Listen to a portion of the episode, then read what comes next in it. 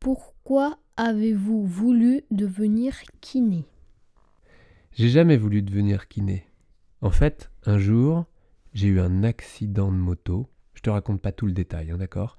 Je me suis explosé, mais vraiment, hein, euh, la mâchoire, double fracture, euh, les mains égratignées en sang, une fracture de la cheville, et puis euh, j'étais vraiment dans le coltard, et je suis resté à l'hôpital pendant 15 jours, mais vraiment pas très bien. Alors franchement, je m'en suis bien tiré, mais un mois après, un mois après qu'on m'ait mis un plâtre, eh bien j'ai enlevé mon plâtre et un jour il y a quelqu'un, un jeune homme, Frédéric, je m'en souviendrai toute ma vie, il m'a mis le doigt sur la cheville, il m'a dit là, le ligament latéro-postérieur de votre cheville a été peut-être un peu étiré, vous avez peut-être un peu mal, et euh, il va falloir un peu renforcer votre cheville. Et là, j'ai flashé. Je me suis dit, c'est l'anatomie que je veux apprendre. Mais j'ai pas voulu être kiné. Par contre, l'anatomie, j'ai voulu la découvrir. Alors, comment avez-vous fait pour devenir kiné? Bah, Disons qu'après, j'ai fait une école euh, de kiné parce que c'était une des manières d'apprendre l'anatomie et c'était probablement sans aucun doute aujourd'hui la meilleure manière parce que l'anatomie je l'ai pas juste apprise comme ça tu vois c'est pas juste des os et des et des ligaments et des tendons et des muscles et des insertions. Donc l'anatomie c'est aussi la physiologie musculaire c'est aussi la physiopathologie mais c'est aussi la biomécanique c'est la découverte des muscles par le massage par le toucher par les étirements par la le renforcement. Donc en fait, l'anatomie, c'est tout un ensemble qui n'est pas juste une anatomie en deux dimensions sur le papier. D'abord, j'ai appris à la dessiner, j'ai appris ensuite évidemment les noms, mais c'est surtout appris l'anatomie par le mouvement, par le mouvement en jouant de mon instrument. Avez-vous eu d'autres collègues? Des collègues? Alors, j'ai pas eu beaucoup de collègues kinés parce que euh, j'ai pas vadrouillé dans les différentes euh, euh, écoles, dans les différentes cliniques, dans les différents hôpitaux. Je suis directement allé dans un cabinet à l'époque qui ne recevait que des musiciens, Philippe Chamagne, qui m'a appris énormément. C'est lui qui m'a enseigné sur la main, sur l'épaule, sur les exigences du musicien, et ce sont ensuite les musiciens qui m'ont enseigné eux-mêmes ou exigé d'avoir une euh, réponse très précise à leurs demandes. Alors les demandes sont nombreuses hein, chez les musiciens, mais euh, et après j'ai eu des collègues en effet, des collègues qui se sont intéressés euh, aux pathologies des musiciens et aux musiciens, mais pas beaucoup de collègues qui kinés, finalement une toute petite équipe et surtout beaucoup de musiciens qui m'ont énormément appris. Est-ce que votre métier vous plaît? Alors mon métier a beaucoup évolué et j'ai envie de dire oui, il me plaît et il m'a plu à chaque étape parce que je suis passé par plein d'étapes différentes et je crois que j'ai pas fini encore. Au départ, c'était vraiment de la pure rééducation par rapport aux pathologies, vraiment de la rééducation, c'est récupérer vraiment la fonction du musicien suite à euh, une surchauffe musculaire, une surchauffe tendineuse. Et puis après, c'est passé par de la prévention, après, c'est passé par euh, des séances, des journées ou des semaines entières passées avec des musiciens, dans des groupes de musiciens, à l'orchestre ou dans des conservatoires, dans des groupes, euh, des classes d'école. J'ai fait des conférences aussi bien dans le monde médical que dans le monde musical. Qu'est-ce que j'ai fait d'autre comme activité? J'ai écrit, j'ai écrit euh, des livres, j'ai écrit des articles à un moment donné, beaucoup dans des revues scientifiques, et puis euh, la pédagogie. Et j'ai aussi travaillé sur euh, le design et l'ergonomie des instruments de musique et sur l'interface des instruments. Je me suis vraiment penché, je suis retourné à l'université pour ça, pour étudier vraiment avec des ingénieurs, mais aussi des designers, toutes ces interfaces pour voir comment. Et puis la conclusion était que oui, l'ergonomie est importante, le design est important, mais encore plus important, l'ergonomie du geste. Et puis j'ai aussi emmené les musiciens euh, courir à nouveau, se réentraîner, se réathlétiser, on va dire ça comme ça maintenant.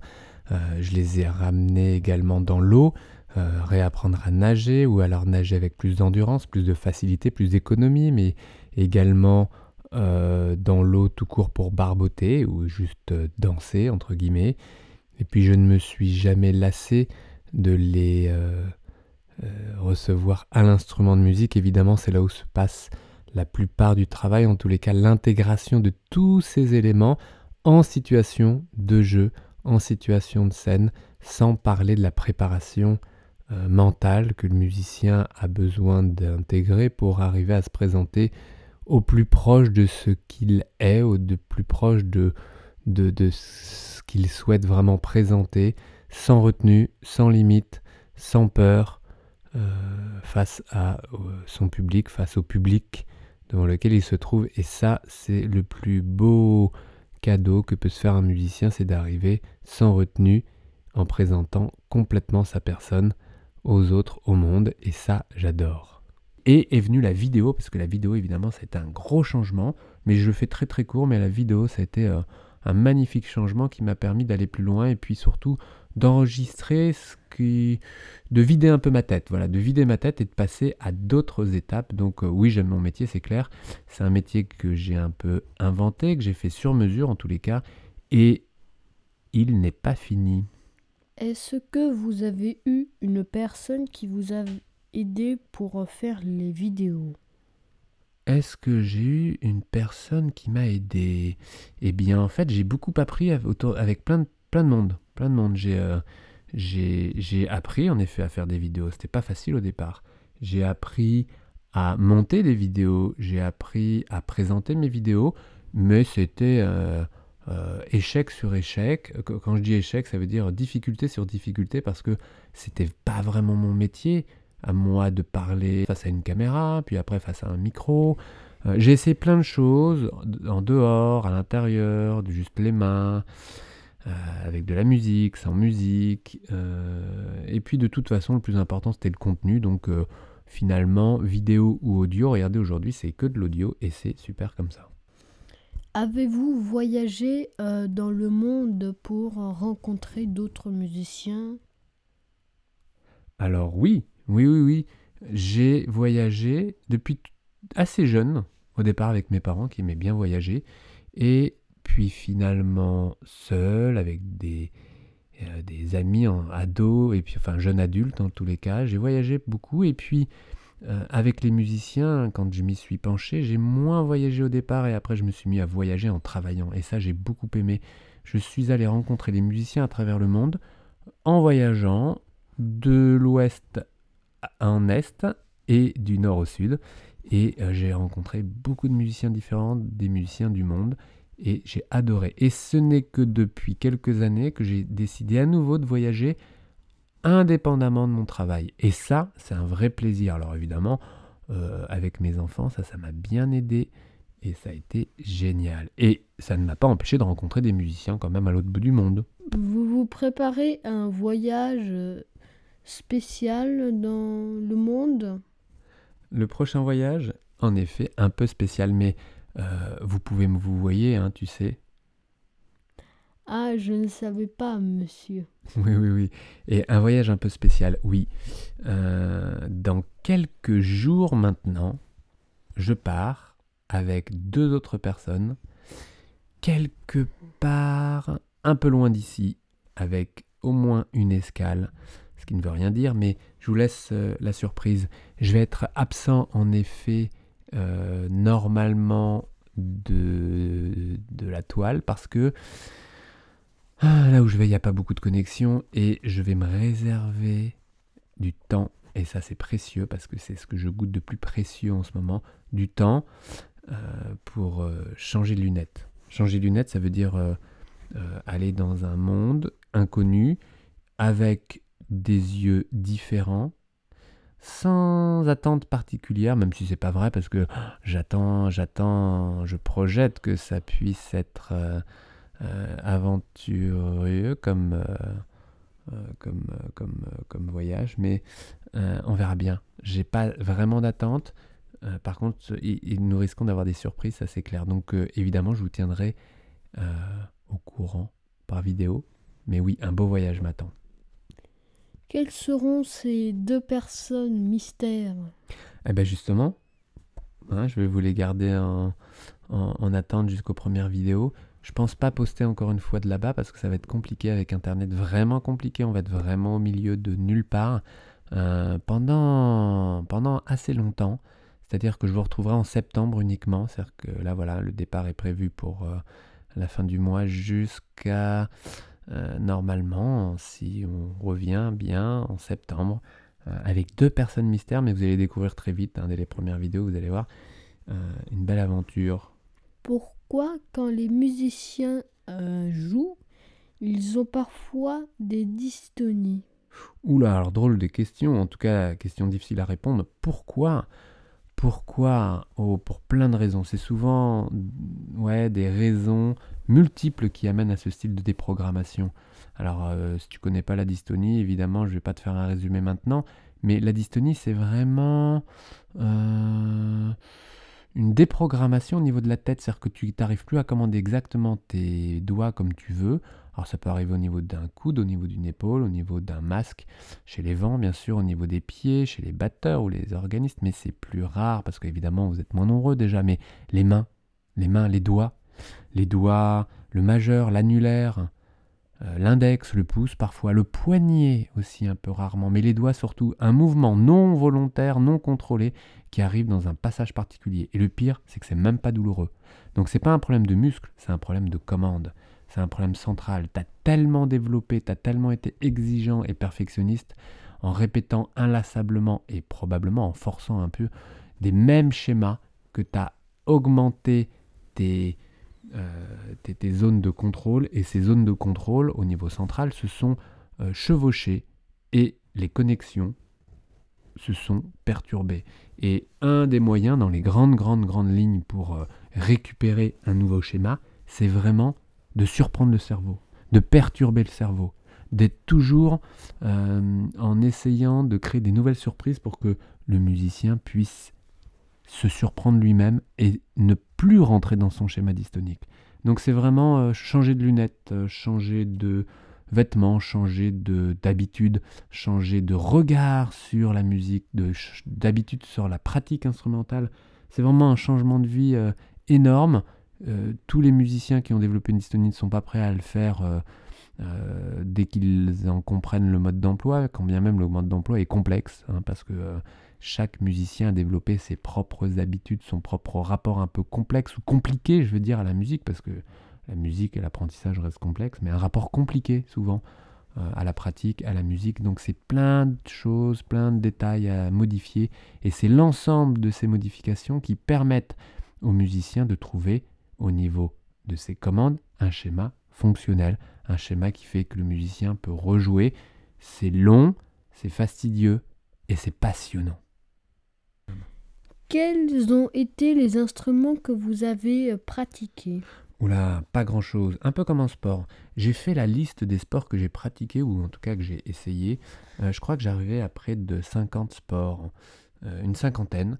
Alors, on va dire que j'en ai pratiqué régulièrement bien moins. Euh, j'ai adoré nager, j'aime nager toujours. J'ai vraiment aimé courir, j'ai vraiment aimé faire du surf, de euh, la planche à voile, du kitesurf. C'est des choses que je peux pratiquer encore. Du surf des neiges, mais aussi euh, ah, du roller, mais aussi du vélo, mais aussi de la montagne, du ski, de la randonnée, de la peau de phoque.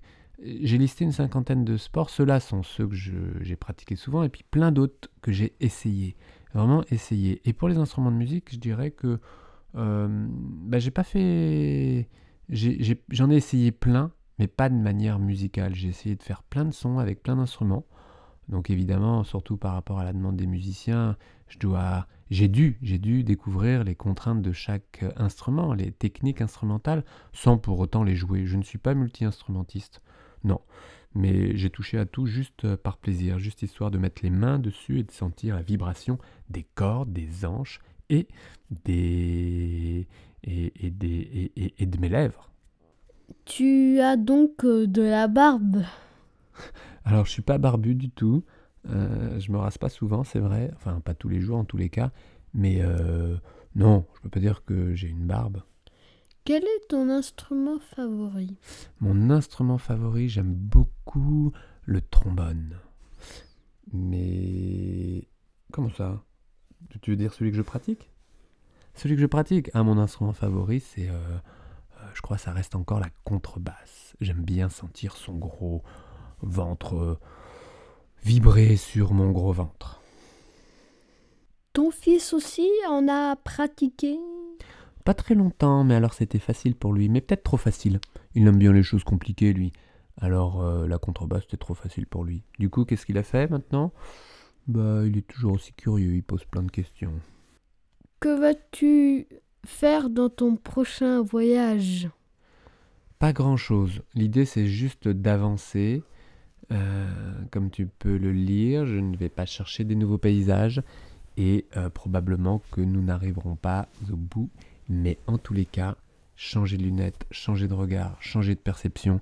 Je m'en vais dans un pays que je ne connais pas, dont je ne parle pas la langue, avec un instrument que je ne sais pas jouer et avec un moyen de transport que je ne sais pas monter. Alors évidemment, euh, ça va faire beaucoup de nouveautés et tout ça en pleine nature, avec deux invités surprises, comme tu l'as dit tout à l'heure. Et euh, qu'est-ce que je vais chercher? Qu'est-ce que je vais faire? Pas grand-chose, je vais avoir du temps. Qu'est-ce que je vais chercher? Je vais chercher l'inconnu. Et ça, c'est pas que ça me fait peur, mais au contraire, c'est comme si ça m'attirait. J'ai envie de changer de regard sur ma vie. Et quand est-ce qu'on va te retrouver dans les, tes prochaines vidéos? Alors les prochaines vidéos, ça sera donc après ce voyage, à partir de début septembre, vous pouvez vous rebrancher, je vous tiendrai au courant. Et euh, voilà, pour vous partager un mélange entre ce voyage et probablement d'autres nouvelles idées. Je tiens à ce que cette rentrée soit riche en partage encore parce que j'ai envie de continuer à vous raconter mes recherches, mes envies, mes idées et ne jamais m'arrêter évidemment. Je vous souhaite un bel été. Merci, toi.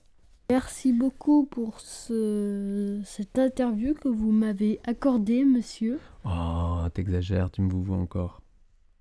Que tu m'as accordé, Ah. euh, Marc. Oui, c'est bien moi. J'espère qu'on pourra se revoir pour d'autres questions euh, intéressantes. Ouais, dès que tu as des questions, il n'y a aucun problème, j'y répondrai. Qu'est-ce que ça t'a fait comprendre, toi, principalement? Euh, que les musiciens, ça, fe- ça se faisait mal quand ils jouaient. Ouais, c'est déjà une info assez importante. Merci beaucoup. Merci Au beaucoup. revoir. Au revoir. Tu salut.